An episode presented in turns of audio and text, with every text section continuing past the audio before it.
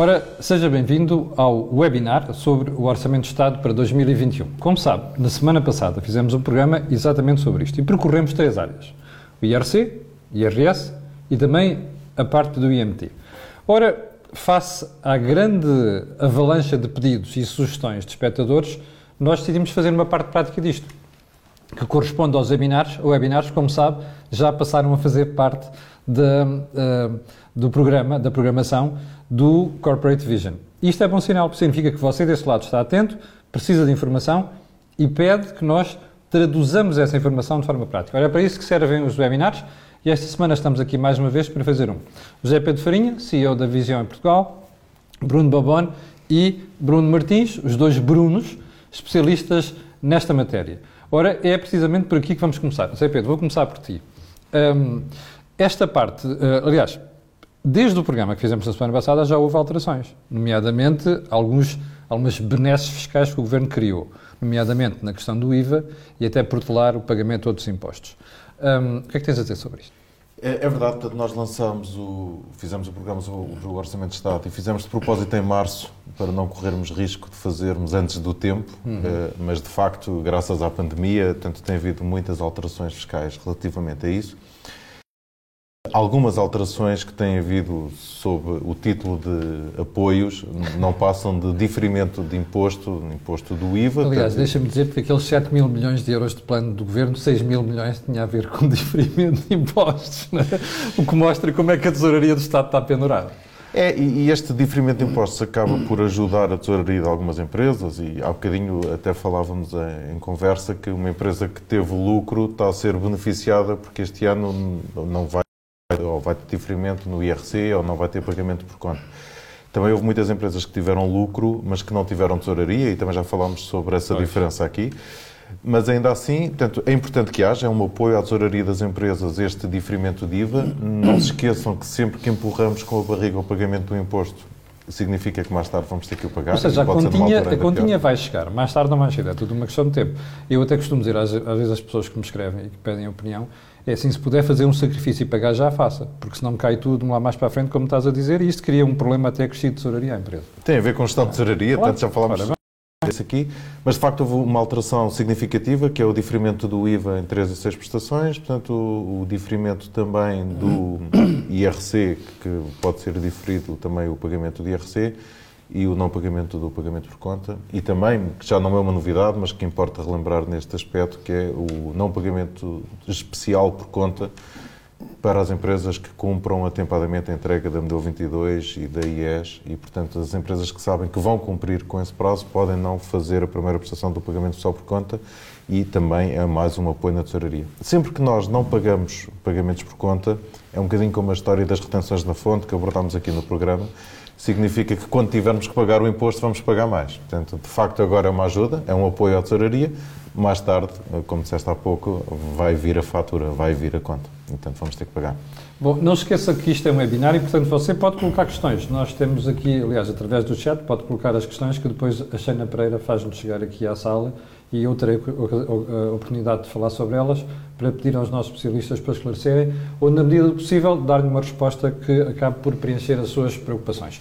Bruno Martins, um, estas alterações decididas a nível de diferimento de impostos é, é para quem faturar, porque a verdade é que há muitas empresas, nomeadamente certos setores, que não estão a faturar nada, não estão a faturar quase nada. Exatamente. Antes de mais, bom dia, obrigado pelo convite, Camilo, José Pedro é verdade, uh, este diferimento é mesmo isso. Não estamos aqui, não há aqui nenhum perdão de, de, impostos. O que se permite é que realmente que as empresas empurrem, digamos, um pouco com a barriga lá mais para a frente. Uh, e, portanto, a fatura vai chegar. E uh, as empresas têm que estar preparadas para isso. Ainda que agora se alivie um pouco a tesouraria, a verdade é que lá mais à frente o impacto vai chegar e as empresas têm que estar preparadas. Oh, Bruno, quando se olha para o Orçamento de Estado e para aquilo que são as principais medidas fiscais para este ano, o que é que destacaria? Bom, eu diria que hum, este orçamento, de, dos orçamentos que eu me recordo nos últimos anos, é um orçamento com menos medidas. Daí que tenha sido dito que é um orçamento de estabilidade e segurança jurídica. E, de facto, se entendermos que um orçamento é bom por ter poucas alterações, é realmente bom nesse, nesse sentido, nessa perspectiva. Uh, o que não quer dizer que quem acha que um orçamento é bom quando prevê desagravamentos fiscais uhum. ou benefícios fiscais, naturalmente quem acha que um orçamento é bom nessa perspectiva não terá ficado muito contente. Um, as medidas são muito residuais. Um, pequenas alterações a nível de IRS, uh, ah, no caso da afetação-desafetação de imóveis, que já vinha sendo alguma, alguma reclamação constante na comunicação social das empresas e dos, dos empresários, não é? Mas também tem impacto grande. Pronto. Eu diria que um, não terá assim um impacto tão significativo. Diria que não tem um impacto tão significativo, até porque uh, isto, na prática, uh, ou na teoria, a afetação-desafetação tem impactos fiscais. Resta saber se na prática, se realmente as pessoas declaravam a afetação, desafetação e a forma como é que isso era tributado. Isto é uma norma que já vem há muitos anos no Código de IRS, mas que apenas ultimamente foi chamada a atenção dos contribuintes muito por causa do alojamento local, porque muitas pessoas começaram a trazer os seus prédios que estavam na sua esfera individual por uma atividade de alojamento local, tiveram que iniciar atividade, etc. E esta questão começou a surgir e quando as pessoas começaram a ouvir falar de mais-valias, pelo simples, pelo simples facto de num imóvel que já era seu começarem a exercer uma atividade de alojamento local, sem que existisse efetivamente uma venda a uma terceira entidade, aí realmente, uh, digamos, surgiu o alerta e começaram-se a fazer alterações. Uh, primeiro, havia, na primeira redação, na desafetação, havia a tributação de mais-valias, quando houvesse lugar a, a mais-valias, naturalmente. O que, o que impedia muita gente de reconverter a atividade? Exatamente, o que impedia muita gente. Depois alterou-se já no sentido de, no momento da desafetação, se vocês começarem a ter, a obter rendimentos perdiais, ou seja, se afetarem isso uma categoria Sim. F, então há um diferimento da tributação lá mais para a frente, quando deixarem de ter rendimentos perdiais, até que chegamos agora ao Orçamento de Estado de 2021 e vem previsto realmente que a desafetação deixa de gerar mais-valias. No entanto, que há é... aqui uma pequena nuance. Sim, Brundi que é importante eh, e, e, não sei se as pessoas têm estado muito atentas, que é prevê-se realmente que, que, que, a desafetação do imóvel deixe de gerar tributação em sede mais-valias, mas prevê-se depois que se esse mesmo imóvel for alienado antes de decorrido um período de três anos a uma entidade terceira, os mais-valias geradas vão ser tributadas não em sede de categoria G, com, em que há lugar ao englobamento de apenas 50% Sim. dessa mais-valia, mas em sete categoria B, onde a totalidade da mais-valia, dependendo depois regime eh, simplificado ou contabilidade organizada... Oh, não, eu não queria centralizar a questão do alojamento local, mas isto não impede a reconversão da atividade. Porque, repara, até porque há muita gente pendurada, perdoem-me a expressão, Uh, pessoas que uh, compraram imóveis com recurso a crédito bancário e agora estão uh, literalmente sem negócio. Pessoas até provavelmente poderiam querer vender os imóveis a, um fundo ou, alguém. Isto não, não atrasa até a reconversão da, desta atividade?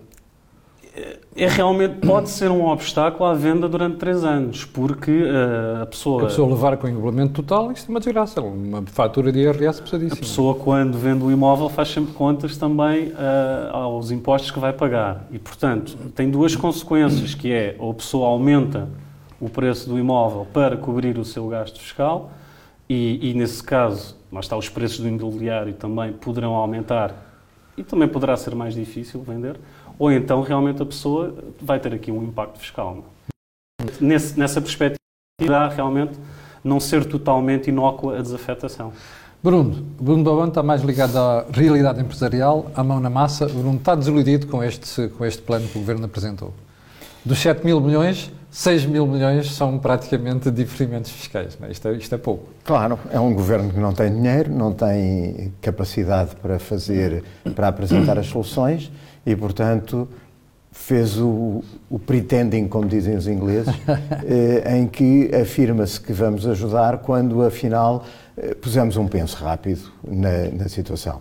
Eh, a verdade é que quando não há o dinheiro também é difícil inventá-lo e, portanto, havia que eh, trabalhar de alguma maneira para conseguir descobrir como é que íamos fazer. Mas o problema que se põe no governo é, é o mesmo no orçamento, como é no plano de recuperação, como é em tudo. O plano de e não temos o problema de não ter liquidez, está. Quer dizer, há dinheiro quando chegar, não é? Quando chegar, mas vai haver. e nesse momento, em vez de ser utilizado para reinventar a economia, projetar para uma situação, uma realidade completamente diferente, vai servir para pagar os custos do problema. E se nós pagarmos os custos do problema, vamos sair exatamente no sítio onde estávamos, que era péssimo. Não tínhamos qualquer visibilidade de crescimento, desenvolvimento, de criação de, uma, eh, de um grupo de empresas forte que pudesse atacar o mercado. A capitalização está muito maltratada. Sobretudo a capitalização das empresas, que era o aspecto era, mais importante. Toda a gente sabe que é um problema é. das empresas portuguesas de sempre. Exatamente. E, portanto, este era o momento de capitalizar as empresas portuguesas e isso está completamente fora. Aquilo que eu penso que eh, passa sempre em Portugal, neste governo tem-se passado, é que há uma enorme falta de estratégia sobre o que é que nós pretendemos para o nosso país. É um governo que, pela sua própria uh, estrutura, foi muito mais baseada na negociação de manter um apoio parlamentar do que propriamente numa estratégia de desenvolvimento do país. O nosso Primeiro-Ministro, que é um excelente político e um excelente negociador, é campeão nessa matéria e, portanto, aí a coisa corre bem, mas o negociador tem um problema, é que está sempre a comprometer aquilo que era importante para conseguir o resultado que pretende. E isso é o que nós temos estado a viver. É claro que numa situação de pandemia é mais difícil tomar as decisões e ver a estratégia, porque é uma coisa que ninguém estava à espera, não se estava preparado e é preciso estudar. Mas como não há uh, envolvente da estratégia, todas as soluções acabam por ser completamente ao lado. Posso lhe dar, por exemplo, o, o, o caso que é um governo de esquerda, mais de esquerda do que o nosso, até porque tem o partido, o Podemos, Podemos metido no governo. Ah, não está o Bloco de Esquerda metido no governo e o Podemos é pior que o Bloco de Esquerda. Pior no sentido mais agressivo, mais exigente na, mais na, na destruição daquele que são, quanto a mim, o, o, o essencial para a economia. E, no entanto, o que é que fez o governo espanhol para fazer este plano de recuperação? Foi tratar com as empresas, pediu às empresas: digam-me vocês o que é que precisam para a recuperação do país. E aqui em Portugal, não houve uma empresa que fosse chamada para ser acompanhada. Eu fiz várias propostas ao, ao governo para que se envolvesse as empresas no desenho do projeto do, de recuperação. Porque quem é que vai fazer a recuperação? São as empresas. As empresas. É, como é que se vai fazer uma recuperação com empresas quando as empresas não se envolveram no projeto que vai levar à recuperação. Isto é uma impossibilidade. Todos nós sabemos, nas organizações onde estamos, que se queremos levar um projeto por diante, temos que envolver as pessoas que estão nesse claro. projeto. Portanto, era fundamental ir buscar às empresas ideias, as reformas. Fazem-se, reformas fazem-se com os, com os envolvidos. De baixo para cima e não de cima para baixo. Aqui há um, um iluminado que teve uma ideia, que tem um cariz político e ideológico que está sempre a limitar o desenvolvimento, em vez de ir pragmaticamente às necessidades daquilo que vai ser a solução do futuro. Sempre naquela perspectiva de que nós, se entregarmos alguma coisa às empresas, vamos ficar nas mãos da empresa vão fazer mal. A verdade é que na última crise, quem salvou o país foram as empresas, com o aumento da exportação, com o desenvolvimento das suas atividades. E aí ninguém foi agradecer às empresas a seguir. É verdade. Nem sequer o campeonato de futebol veio para as empresas, como foi para os médicos. Zé Pedro, não sei se temos aqui uma pergunta já de um primeiro espectador, e não sei se a pergunta deveria ser para ti, se para o Bruno Martins, que diz assim, é o Diogo Fidalgo, que pergunta alguma alteração nas taxas de dependentes? Uh, o que há, é, aliás, não há alterações nas taxas de IRS. O que houve foi, para trabalhadores dependentes, uma redução das taxas de retenção na fonte. Portanto, é o tal problema de tesouraria que a gente falou aqui. Atenção a isso. E que fica a chamada de atenção, porque quando se for entregar o IRS... Em 2021 em 2022. Desculpe, 2022, no próximo ano, relativo a 2021. Vamos pagar mais imposto e não sabemos bem porquê. Não é? Portanto, e a verdade foi porque pagámos menos uh, ao mas, longo do ano. Sim, mas para os trabalhadores independentes não há alteração nenhuma. Os trabalhadores independentes e não muito há menos taxas. No, não há alterações de taxas. Portanto, mesmo que houvesse, seria sempre nas retenções na fonte e depois sim. tem o englobamento no final do ano, mas não há. Pois. Oh, oh Cabelo, deixa-me só acrescentar aí uma coisa que acho que é fundamental. Nós vamos ter esse problema da tesouraria, portanto, aliviámos agora, vamos ter um uma concentração de pagamentos no próximo ano, depois de terem acabado as moratórias, onde vamos ter que pagar os e o capital que claro. não tiver, porque há capital que pode ser realizável, mas, por exemplo, numa conta calcionada isso não pode acontecer. Pois. Ou seja, é empurrar com a barriga. Bom, mais uma questão do Luís Machado. Um, o Bruno Martins, queria, pedia até a sua ajuda aqui. Uh, o sujeito passivo de IRS com contabilidade organizada tem um imóvel nos ativos está quase todo amortizado Já agora vou pedir às pessoas fazerem perguntas mais curtas, está bem? Ou seja, foi contabilizado o gasto para efeitos fiscais. Certo. Ora, o empresário está a pensar constituir uma sociedade para continuar a exercer a atividade. Se começar a cobrar rendas ou fizer um contrato de cedência de exploração com a sociedade, não há lugar a qualquer tributação em IRS. Bom, uh, depende. O que, por acaso, uh, nesta, neste Orçamento de Estado 2021, prevê-se especificamente que nos casos de desafetação de, de prédios que uh, estavam envolvidos no âmbito de uma atividade com contabilidade organizada e que tenham sido depreciados, que essas depreciações, uh, quando o momento da desafetação, acrescem ao rendimento tributável do contribuinte uh, em frações iguais no, no ano da desafetação e nos três anos seguintes. Portanto, num caso de desafetação do prédio, que tenha estado afeto no âmbito de uma atividade uh, empresarial, com contabilidade organizada, pode realmente haver um impacto fiscal. Ou seja, uh, Luís Machado, um, há lugar, sim senhor, em tributação em termos de IRS. A gente está-lhe a dar uma má notícia, mas olha, melhor está parado agora. Mas eu, por acaso, gostava de acrescentar, apesar de ser uma má notícia, acaba por ser uma notícia justa. E, e também pegando um bocadinho no tema da afetação e desafetação dos imóveis, e eu acho que a medida, embora traga alguns constrangimentos, também vem numa altura certa em que muita gente deixa de ter alojamento local para ter arrendamento permanente e não era justo que tivesse aqui uma tributação por isso. Por outro lado, como é o caso, este caso em concreto, em que havia contabilidade organizada e, portanto, havia amortizações para gasto fiscal, significa que houve um custo não desembolsado relativamente a este imóvel que foi relevante para efeitos fiscais numa atividade anterior. Ou seja, a pessoa já beneficiou. A pessoa já beneficiou. Portanto, agora não, não há que lugar a um pagamento de imposto novo. Há lugar à retirada de um benefício que aconteceu antes, porque o imóvel continua a ter aquele valor e vai gerar rendimentos futuros. E de forma faseada. Daí Sim. eu acho que Sim. até foi razoável que, que se tivesse faseado este impacto fiscal durante 4 quatro, quatro anos. Pois para, o impacto para a empresa, apesar de tudo, é amortecido durante 4 anos. É, para, para o empresário, para é nome individual que retira aquele, aquele prédio para a sua esfera pessoal, é realmente, vai acrescendo ao seu rendimento, mas durante 4 anos. Eu, eu julgo que foi realmente a medida que se encontrou para tentar mitigar um bocadinho este impacto. Já sabe que estamos com o webinar para analisar em concreto as alterações do Orçamento de Estado para 2021. Aguardamos as vossas perguntas e nem mais. Acaba de cair uma aqui no meu telemóvel, do Samuel Borralho, e que pergunta assim: não é de elementar justiça que o imposto retido mensalmente, a nível de IRS, seja o mínimo possível?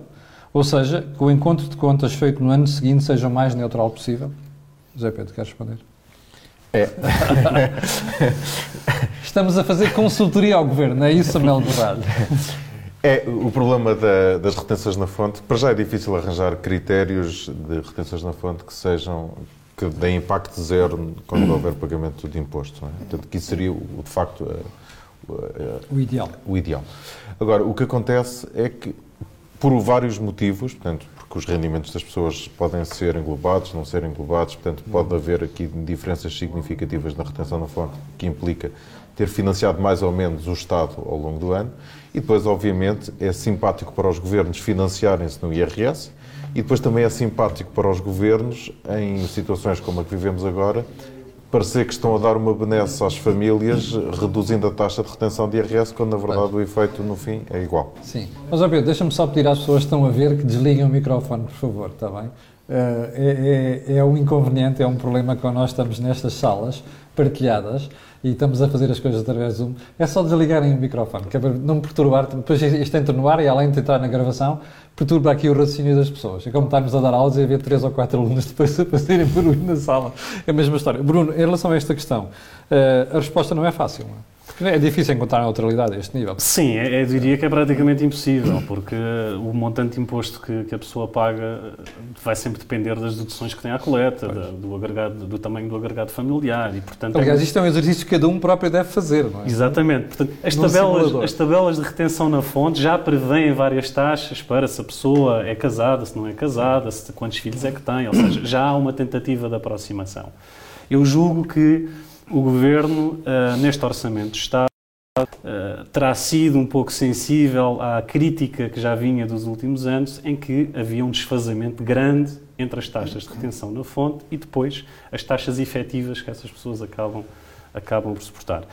E daí, neste Orçamento de Estado de 2021, num contexto em que se procura um bocadinho aliviar também uh, a tesouraria das pessoas, terá sido introduzida essa medida.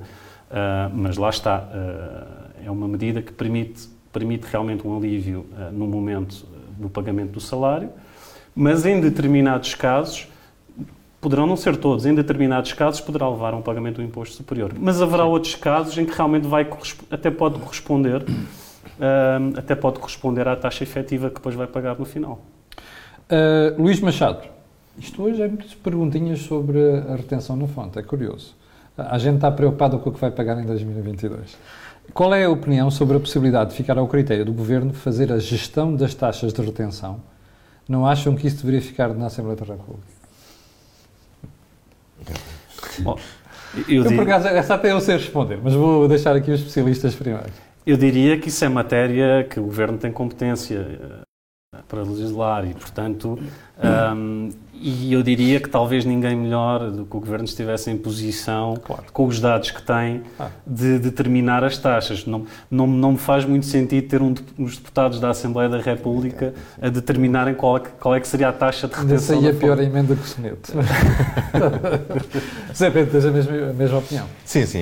Faz sentido. Acho que não faz sentido ser os deputados. Percebo, percebo a pergunta porque também dá um poder ao governo, lá está, de gerir as taxas de uma forma mais benéfica se lhes convier ou mais pesada se precisarem de financiar. Mas acho que não faz sentido ir para a Assembleia. Diga, nós temos já um governo que é excessivamente político. Uhum. Transformar decisões técnicas em decisões políticas ao levá-la para a Assembleia da República pode parecer uma solução de prejudicar o governo neste momento, mas ia nos prejudicar a todos nós no claro, futuro, isso não tenho dúvida. Claramente. E depois há outra coisa que é preciso que o Luís Machado não se pode esquecer. O Orçamento de Estado é uma lei. Ora, a lei depois delega no governo a concretização de certas medidas. E isso é feito via decreto-lei, que é o caso até de muitas matérias em matéria fiscal. Portanto, isto não só é constitucional, como até é desejável, porque, como já explicaram aqui os especialistas, quem melhor do que as finanças para perceber a melhor forma de articular as taxas de retenção na fonte. Agora, nós podemos estar como contribuintes, não é? Mas isso decide-se no momento do voto, não é desta maneira. Até porque colocar decisões na Assembleia da República neste momento aparecem decisões mais populistas que, no fim de contas, acabam por ter mais custos para os contribuintes que outra vez qualquer. Já oh, agora, por falar nisso, diga, diga, diga. diga. Oh, oh, Camilo, eu acho que o, o a Assembleia da República não tem competência nenhuma e, portanto, seria eh, completamente impossível. Mas, acima de tudo, as pessoas estão-se a queixar da retenção na fonte. A preocupação devia ser o valor da taxa pois. paga, porque isso é que é a política que se devia ter. Ora, era o que eu dizia há pouco: um governo que tivesse uma estratégia saberia que queria aumentar o, a capacidade de desenvolvimento do país sabe que é diminuindo os impostos que consegue que as pessoas produzam mais, uhum. porque estimula a produtividade e a criação de riqueza, estimula depois uma redistribuição feita com consumo, que é uma, uma distribuição muito mais justa muitas vezes do que a distribuição feita através dos impostos, porque também sabemos que quem paga os impostos é quem trabalha. Quem tem outras funções tem sempre outras facilidades de gerir a sua forma de liquidar os impostos e, portanto, é muito mais útil pedir menos impostos, ser mais eficiente e depois então sociedade mais rica que distribui essa riqueza e consegue partilhar. E aí já não teríamos tanto problema na retenção da fonte, porque a retenção da fonte é resultado da taxa que pagamos. Claro. Se nós pagarmos menos, a retenção na fonte também será menos. E aí é que é o grande objetivo. Era aí que todos devíamos estar focados. É assim que a política fiscal se faz, mexendo nas taxas. Exatamente. Das taxas, sabe qual é que é? O governo gasta demais. E, portanto, é, é difícil estar... E, e também um planeamento fiscal estável, para que haja já crédito... Ah. Já, lá, já lá vou a essa questão. Zé Pedro, temos aqui uma questão de Diogo Fidalgo, novamente, que ele diz assim algum tipo de benesse ou incentivo a nível de impostos gerais para empresas criadas em 2020? Primeira. Uh, começou bem e criei postos de trabalho com capital próprio, mas não se adivinha grande futuro e não sei até que ponto compensa continuar como pessoa coletiva. Eu, por acaso, eh, ainda bem que o, que o Diogo Fidalgo nos fez esta questão, porque eu acho que tínhamos mesmo que mudar aqui a agulha um bocadinho para o IRC e, e, para as empresas e, e, falar um bocadinho da estabilidade fiscal, como já foi aqui prometido que, que íamos falar. De facto, e respondendo concretamente ao em relação a grandes medidas de IRC, não temos, portanto, Sim. não temos aqui grandes incentivos. Por acaso era a pergunta seguinte: o que é que vocês achavam que era a grande medida de IRC deste governo? Que, é, deste foi as tributações autónomas dos carros. Exato, era aqui que eu queria chegar. Lembra-se do programa sobre tributações automóveis e autónomas? Olha, aquilo do automóvel de custar de 44 mil e passar para 60 mil, que o exemplo que o José Pedro deu aqui, essa é que é a grande alteração fiscal para 2021. O, que nos leva a pensar sempre, e falando da taxa final também no IRC, que é qual é a taxa efetiva de imposto que as empresas pagam. E, em princípio, que são as empresas que criam valor e que criam riqueza ao país. Eh, não adianta nós andarmos a, a apregoar ao mundo que temos uma taxa de IRC de 21% quando a taxa efetiva é muito maior claro. devido a tributações autónomas, Sim. a correções fiscais, etc. E essas coisas todas. Eh, volto à pergunta do Diogo. Há uns eh, benefícios fiscais que, que, são reduzidos, mas que tanto que vale a pena olhar, como é o caso do, do apoio ao CIFID, da atividade do Diogo, mas se dedicar à inovação. Eh, portanto, inovação e desenvolvimento pode ser um benefício a ser aproveitado, tanto de acordo com os investimentos. Há alguns benefícios fiscais relacionados com a aplicação de capital próprio nas empresas, portanto, com, com a remuneração convencional do capital social, etc. Portanto, não sendo uma alteração deste Orçamento de Estado, há alguns benefícios que podem ser aproveitados para as empresas, eh, Aliás, mas nem, nada nem mais, especial. O, o Diogo diz assim, algum tipo de programa ou regime, muitas vezes em letras pequeninas que devemos saber. Portanto, é isso que está-se a falar, não é? Essas pequenas alterações. Sim, e agora resta ver o que é que aí vem para apoio, mas já não tem a ver com o Orçamento de Estado, não é? com medidas fiscais, não é? mas que incentivos é que vêm aí para o investimento com os novos quadros comunitários, portanto, e aí pode haver alguma vantagem em ter a atividade aberta como entidade coletiva, que é o caso do Diogo, e não de outra forma. Não é? Aliás, nós temos que estar atentos também. Como sabe, os webinars foram criados precisamente por isso e por isso é que no, mês, no, no programa, no mês, neste mês, aliás, alteramos a, a, ordem dos programas em função daquilo que seja a atualidade e até a preocupação para as empresas. O Bruno Martins, também a pergunta para si. Do ponto de vista de IRC, portanto, para as empresas, vê alguma alteração significativa neste orçamento 2021? Não, para ser muito sincero, não. A nível de IRC, as alterações são Ou seja, a estabilidade fiscal existe para o mal. É? É, eu diria que, que, ninguém pode criticar este orçamento de, ser, de, não ser estável ou de contribuir para a segurança jurídica. Ações muito residuais, realmente sem impacto, sem impacto nas empresas, tirando já muito falado o caso do, do, das tributações autónomas. Há uns desagrados das taxas de tributação autónoma uh, para empresas que tenham prejuízos fiscais em 2020 e 2021, um, mais uma vez procurando aliviar a tesouraria das empresas neste contexto de pandemia. Eh, e há depois uma alteração, mas que, que é relativamente a um conceito de estabelecimento estável, mas que é um conceito muito técnico e que basicamente uh, se aplica mais a entidades não residentes que de alguma forma exercem atividade económica cá em Portugal e exercem deverão cá pagar imposto nos lucros que sejam imputáveis a esse estabelecimento. Pois, a atividade cá. A atividade cá. Portanto, eu diria, mas lá está, é uma alteração que tem mais impacto para uh, entidades não residentes do que propriamente para as, para as sociedades com sede uh, e direção efetiva em Portugal e para, e para os contribuintes. Portanto, para aqui, para o Diogo, que dizia empresa criada em 2020, bem, enfim, não temos assim grandes notícias para ele. Não, o Orçamento de Estado 2021 não traz uh, grandes novidades face aos apoios e benefícios que já vinham de, de anos anteriores. Uh, eu, a mim, faz-me impressão uh, para que as associações empresariais não são muito mais chatas que o Governo nesta matéria. Porque o que me faz impressão a mim é ver que nós mudamos em Portugal de lei fiscal como quem muda de camisa. Aliás, se calhar até se muda mais rapidamente de alguns pormenores da lei fiscal do que se muda de roupa. Um, que as empresas não são mais chatas nesta, nesta matéria, nesta área? Posso estar do lado de responder, porque eu acho que as empresas são chatas, as empresas queixam-se. Uh, a aceitação do governo daquilo que são as queixas das empresas é muito grande. O governo tem uma situação peculiar que é uh, tem como parceiros sociais os representantes das empresas e representantes dos trabalhadores com quem vai fazendo de negociação. Uhum. E, portanto, com quem, de maneira a que o peso da crítica diminua para que consigam benefícios noutras circunstâncias. E isso, obviamente, não pode funcionar. Não é o caso da Câmara de Comércio, a Câmara de Comércio é totalmente independente, aliás, a Câmara de Comércio não recebe um tostão do Estado, funciona só com dinheiros próprios, é uma Câmara que tem realizado eh, capital, portanto, tem força e tem feito a sua eh, campanha. É claro que o governo prefere ouvir as associações que domina do que aquelas que não domina e, portanto. Era mais para essas que é, estava a falar. É, é óbvio que é mais difícil. Mas repare, uma associação que depende do erário público, que depende do governo para conseguir os objetivos da concertação social. Qual é a força que tem de exigir na pé juntos uma medida na, na área fiscal? É muito complicado. Pode fazê-lo, e muitas vezes fazem, muitas vezes até fazem bem, mas não podem fazer com a força de conseguir mudar o governo. E isso é que é aquilo que nós devíamos eh, consciencializar. Há uma coisa que em Portugal não, não se tem consciência, que é o bem comum que era alguma coisa que o cidadão em geral devia bater-se pelo bem comum e garantir que esse bem comum é exigido a qualquer que seja o governo. E dentro do bem comum tem que se enquadrar a política fiscal.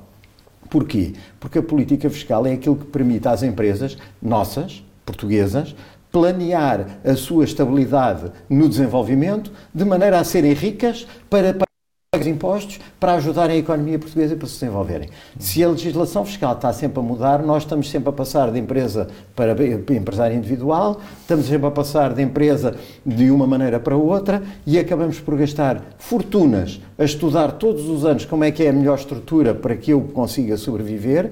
O Estado gasta fortunas para pagar inspectores que andam a tentar apanhar a empresa que está ou não está a prevaricar e no final eu gostava de fazer a conta se o que se gasta para mudar e para verificar não é mais do que aquilo que é os benefícios das mudanças fiscais. Mas, acima de tudo, ninguém pode viver sem estabilidade. Aliás, uma das grandes críticas que se fazia ao, ao Donald Trump era exatamente a maneira como ele geria a comunicação. Porquê? Porque criava instabilidade constante. Ele era um negociador, para ele a instabilidade era, era importante e ele usava. Ele, em termos de medidas concretas, muitas vezes acertou que a generalidade das pessoas achava bem. A maneira como o fez é que criou uma instabilidade tal que matou a possibilidade de sobrevivência. É o que nos faz a, a política fiscal. Sim, José Pedro, nesta questão da estabilidade, hum, obviamente o mudar a lei fiscal com frequência acaba por alterar aquilo que são os planos que as empresas fazem, nomeadamente a nível de investimento. Claro. Por exemplo, o exemplo que nós vimos das tributações autónomas, quer dizer, uma empresa faz um pedido a uma marca para comprar um certo automóvel e na semana seguinte acorda e já tem um regime fiscal completamente diferente. Isto é impensável em um país sério e desenvolvido. É? Isso é um exemplo interessante, porque afetou duas empresas.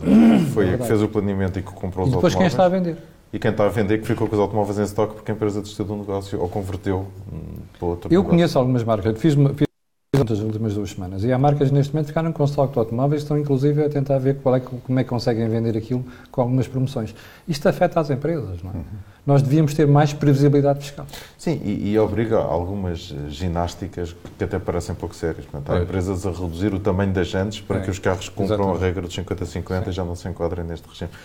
Tá, depois também temos todos que ser muito imaginativos para resolver Criativos objetivos e, e, perder tempo não é? e esforço. Que devia estar a ser dedicado ao negócio. Exatamente. É? E, e Camilo, estamos a, a, motivar as pessoas a serem criativas. Ora, isso é o pior que há, porque aí vamos estar sempre a, a gerir pessoas que estão a inventar soluções para fugir a, a, àquela legislação que mudou. E também está a beneficiar as empresas que não foram atrás daquilo que era a motivação que o governo estava a fazer, que queria que nós comprássemos determinados tipos de carros Aqueles que não fizeram esse vão beneficiar, porque, entretanto, como mudou a legislação, já não vão ser prejudicados como eram se tivessem comprado os carros certos. Muito bem, vamos a mais uma pergunta. Estamos a aproximar da reta final do programa e temos aqui mais uma pergunta do Samuel Borralho. Como é que analisam as reiterantes recomendações da União Europeia, uh, CSRs, entre parênteses, para que os Estados-membros, no sentido de alargar a base tributiva, contributiva, promovam mudança de impostos diretos, ou seja, sobre o rendimento, para os impostos que incidam sobre a propriedade de uma forma recorrente e sobre bens e produtos poluidores. Bruno Martins. Bom, não sei se, se a política a nível internacional e na União Europeia tem sido focada nessa, nessa perspectiva. Sei que há uma grande discussão já há muito tempo sobre criar um imposto uh, sobre o rendimento que seja comum. Uh, mas, naturalmente, quando nós começamos a entrar nestas questões fiscais e de autonomia de política fiscal de cada país, há muitas barreiras. E, portanto, a União Europeia pode uh, efetivamente recomendar, aliás, falo, isto é a nível da OCDE, não é só a União Europeia. Um, há muitas discussões, há muitas ideias, há realmente uma tentativa de, de, de, se alargar a base, a base contributiva e de se tornar mais uniforme, digamos, uniformizar um bocadinho as tributações, uh, mas é muito difícil depois vai esbarrar normalmente na, na, na, autonomia, na autonomia, política fiscal que cada país tem. Mas é Pedro, e depois tem aqui outro problema, que nós estamos a falar de imposto sobre rendimento, mas podemos falar sobre um IRC europeu, por exemplo, não é? Porque, por exemplo, uma das questões que, que se fala já há algum tempo é uh, se a União Europeia devia ter um limite máximo de taxas, porque, como sabes, há diferenciais muito grandes. Há a Suécia que cobra uma fortuna, e depois há a Irlanda que cobra 12,5%, uh, e há aqui Estados a dizer, ah, estão a fazer dumping fiscal. Assim como estamos aqui a falar de, do rendimento, como diz o Samuel Borralho, também poderíamos estar a falar de IRC, Imposto sobre as Empresas. E até de Imposto sobre o Património. Na verdade, há uma grande diferença de tributação de país para país e há quase uma competição fiscal. Eu lembro-me aos anos, fui a uma conferência na Malásia, portanto, assim, um sítio fora de contexto, e fui todo contente de vender Golden Visa. Portanto, se eu soubesse o que sei hoje, não teria vendido, porque depois levaram todos com adicional de mim, né? Mas estava todo contente de vender Golden Visa. E então reparei que estava eu, Malta, Chipre, portanto, Itália, e estava tudo a vender o mesmo.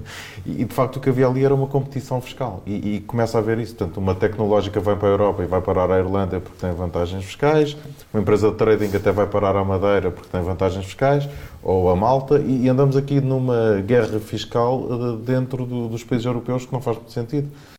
Mas quase como uma caça às bruxas dentro da União Europeia, né? Portanto, uma pessoa que tem sede no Luxemburgo já é um malfeitor e, e por aí fora, né?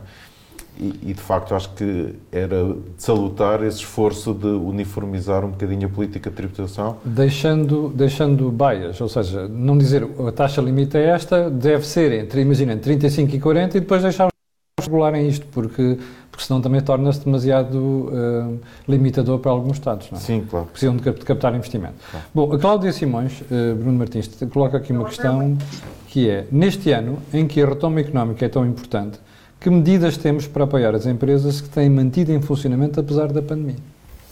Como, é como já discutimos aqui há pouco, este Orçamento de Estado não traz uh, efetivamente, mudanças, eh, nem, nem, nem políticas uh, dirigidas para, uh, para, para, fomentar, para, para fomentar o desenvolvimento, para uh, proteger as Há uma medida realmente neste Orçamento de Estado que visa a manutenção de postos de trabalho, mas é uma medida dirigida apenas a grandes empresas.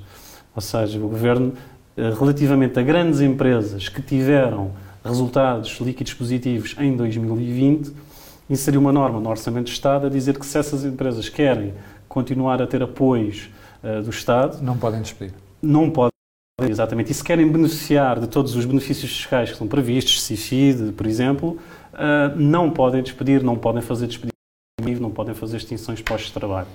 Uh, portanto, a única medida de, para manutenção de postos de trabalho, agora não há uma medida adicional Pois. para criação de postos de trabalho. Porque aí temos as medidas, algumas medidas que já vêm de trás. Portanto, o Orçamento de Estado 2021 nessa matéria não é inovador. Oh, oh Camilo, isso é verdadeiramente uma injustiça.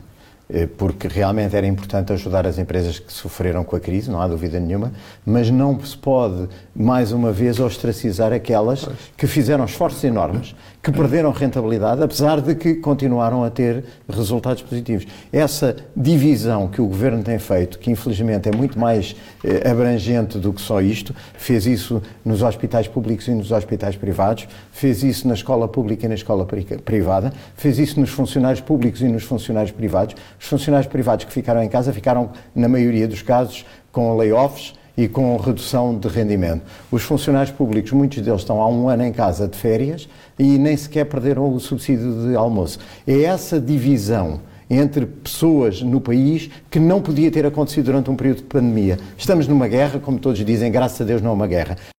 Afinal, vamos ter os edifícios em pé. Se fosse uma guerra, ainda tínhamos que os construir todos de novo. Mas estamos num momento em que temos um inimigo comum. Devíamos estar juntos. Não é na divisão que está a solução. E esse é o problema. Só uma nota sobre o ponto anterior, eh, sobre o focar os impostos em origens diferentes, como seja a propriedade. À partida diria que não, porque qualquer governo que venha a fazer isso vai somar esse imposto aos outros. Pois. Agora, pois. se houver um debate sobre qual é a forma de fazer impostos, que a propriedade seja analisada como sendo ou não origem de imposto, desde que seja num enquadramento e que depois haja a tal estabilidade fiscal para o futuro. Bem, temos aqui duas questões e com, com elas vamos até fechar o, o, programa porque já estamos com, quase com 40 minutos. A Filipa Ferreira diz assim: certo que o Orçamento de Estado não superou expectativas, antes pelo contrário. No entanto, parece também ser inequívoco que existem ferramentas ao dispor das entidades empregadoras para otimizarem a estrutura remuneratória, nomeadamente formas alternativas de remuneração. E diz ela, essas formas alternativas de remuneração permitem às entidades empregadoras poupança fiscal e aos colaboradores terem maior tesouraria. Estamos a falar de quê, José Pedro? Estamos a falar, uh, a Filipa Ferreira, eu conheço e é consultora fiscal como nós e competente.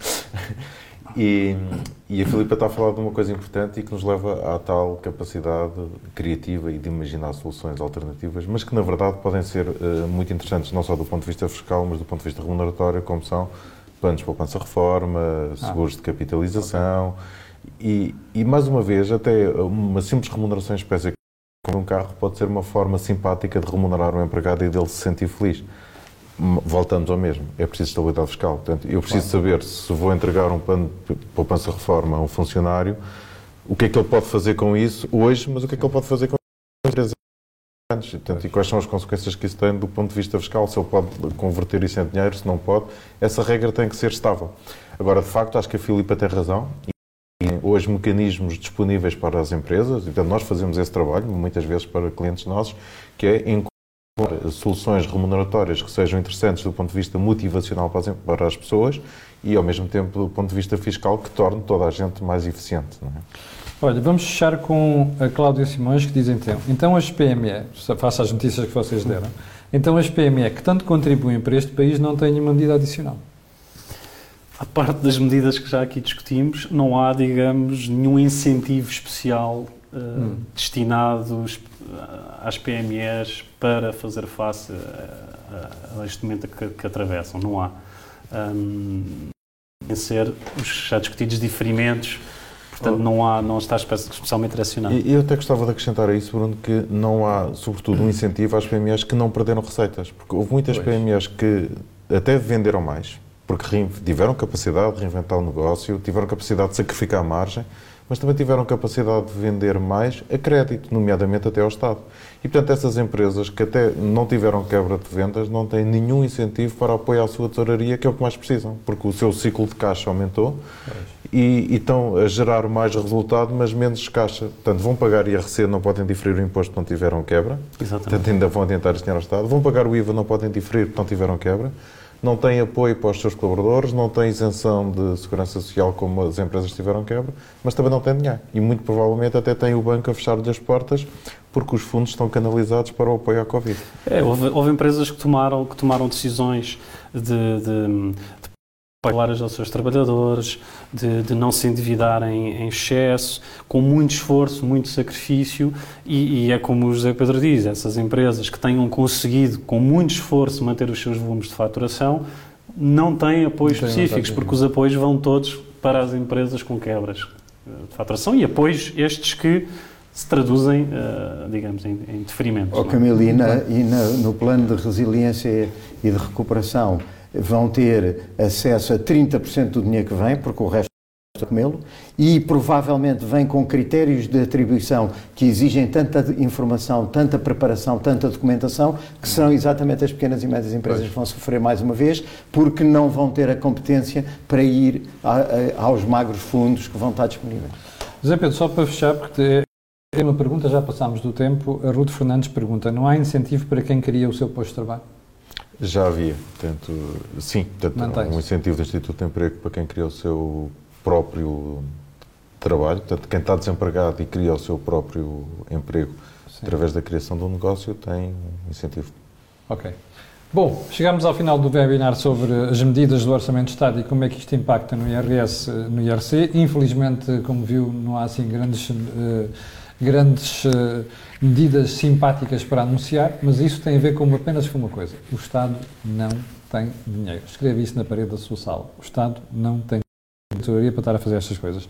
E enquanto não chegam os dinheiros da bazuca, nunca vai haver grandes novidades. O ponto é esse. Um, já sabe que nós voltamos todos os meses, na terceira sexta-feira de cada mês, às 12 horas, com matéria relevante matéria informação, de, matéria de informação fiscal e informação financeira.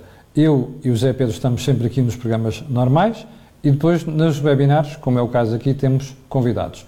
José Pedro, queres lembrar o mail para onde as pessoas podem colocar questões e até pedir ajuda se for o caso disso? Sim, não deixem de nos colocar as vossas questões, até porque normalmente criamos uh, facs, portanto, uh, perguntas e respostas frequentes sobre, com essas questões. O e-mail é corporatevision.vision.pt E não Gmail, como eu tenho a mania de dizer, portanto, a questão é esta.